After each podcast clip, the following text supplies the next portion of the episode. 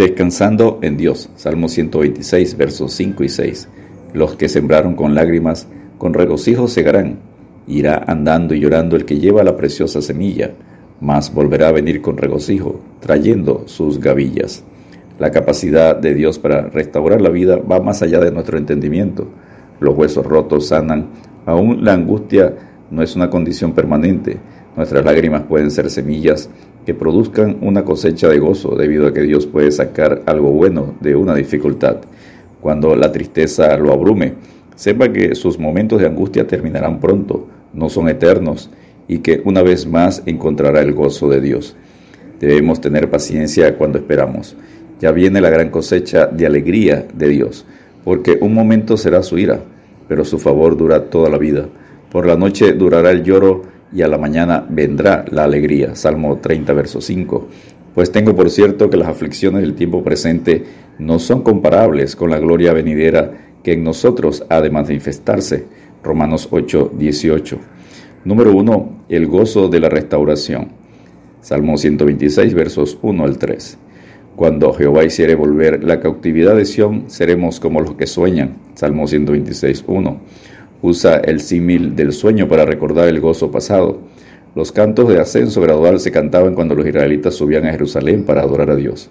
Cuando el pueblo recuerda y alaba a Dios por las grandes cosas que ha hecho en su vida, siempre le da gozo y aumenta su fe. Era tan grande lo que Dios hacía que parecía que soñábamos. Cuando nos convertimos al Señor, estuvimos llenos de gozo, nos libró del cautiverio del pecado. Queríamos que todo el mundo tuviera ese gozo. Entonces nuestra boca se llenará de risa y nuestra lengua de alabanza. Entonces dirán entre las naciones, grandes cosas ha hecho Jehová con estos. Salmo 126, verso 2. Risa, alegría y alabanza. Cuando es evidente la obra de Dios, le trae gozo al pueblo de Dios y asombro a los inconversos. Grandes cosas ha hecho Jehová con nosotros, estaremos alegres. Salmo 126, verso 3. Grandes cosas ha hecho. El resultado de haber sido liberado del cautiverio del pecado es que estaremos alegres.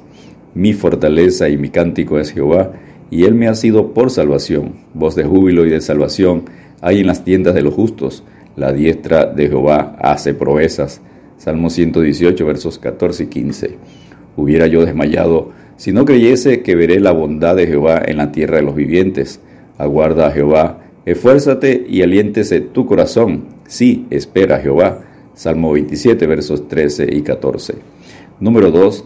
Súplica. Oración por la continuación de la obra. Salmo 126, verso 4. Haz volver nuestra cautividad, oh Jehová, como los arroyos del Neguet. El pueblo clama por más restauración, para que sean todos liberados. Usa una figura literaria, un símil de su propio contexto. Los arroyos allí están muy secos, a mayor parte del año, pero cuando viene una lluvia o tiempo de invierno, de repente se llenan de agua. Piden que Dios cambie la situación tan rápido como cambian esos arroyos secos cuando viene una tormenta. El gozo es cosa del pasado. Las lágrimas dominan el presente. Habrá cantos de alegría, pero únicamente cuando se haya completado los trabajos. Tarea de sembrar y lo sembrado haya madurado y esté listo para la cosecha. Aquí nos encontramos en el plan perfecto de Dios para todas las cosas. Número 3. Sembrando con lágrimas, cosechando con regocijo. Salmo 126, versos 5 y 6. Los que sembraron con lágrimas, con regocijo segarán. Irá andando y llorando el que lleva la preciosa semilla, mas volverá a venir con regocijo, trayendo sus gavillas. En la escritura, las lágrimas desempeñan un papel único en el crecimiento espiritual. Aquí descubrimos que cuando se siembra con lágrimas, no solo se recogerá una cosecha espiritual, sino que ello dejará un espíritu de regocijo en el sembrador. Hay lágrimas de pena o sufrimiento, según Reyes 25, lágrimas de gozo, Génesis 33, 4, lágrimas de compasión, Juan 11, 35, lágrimas de desesperación, Esther 4, versos, versículos 1 y 3, lágrimas de agonía o de parto, Isaías 42, 14, Lágrimas de arrepentimiento, el capítulo 2, versículos 2 y 13. Dar al Señor lo precioso cuesta. Servir, dar, evangelizar, enseñar. Cuando damos lo precioso con lágrimas, tendremos con regocijo la cosecha.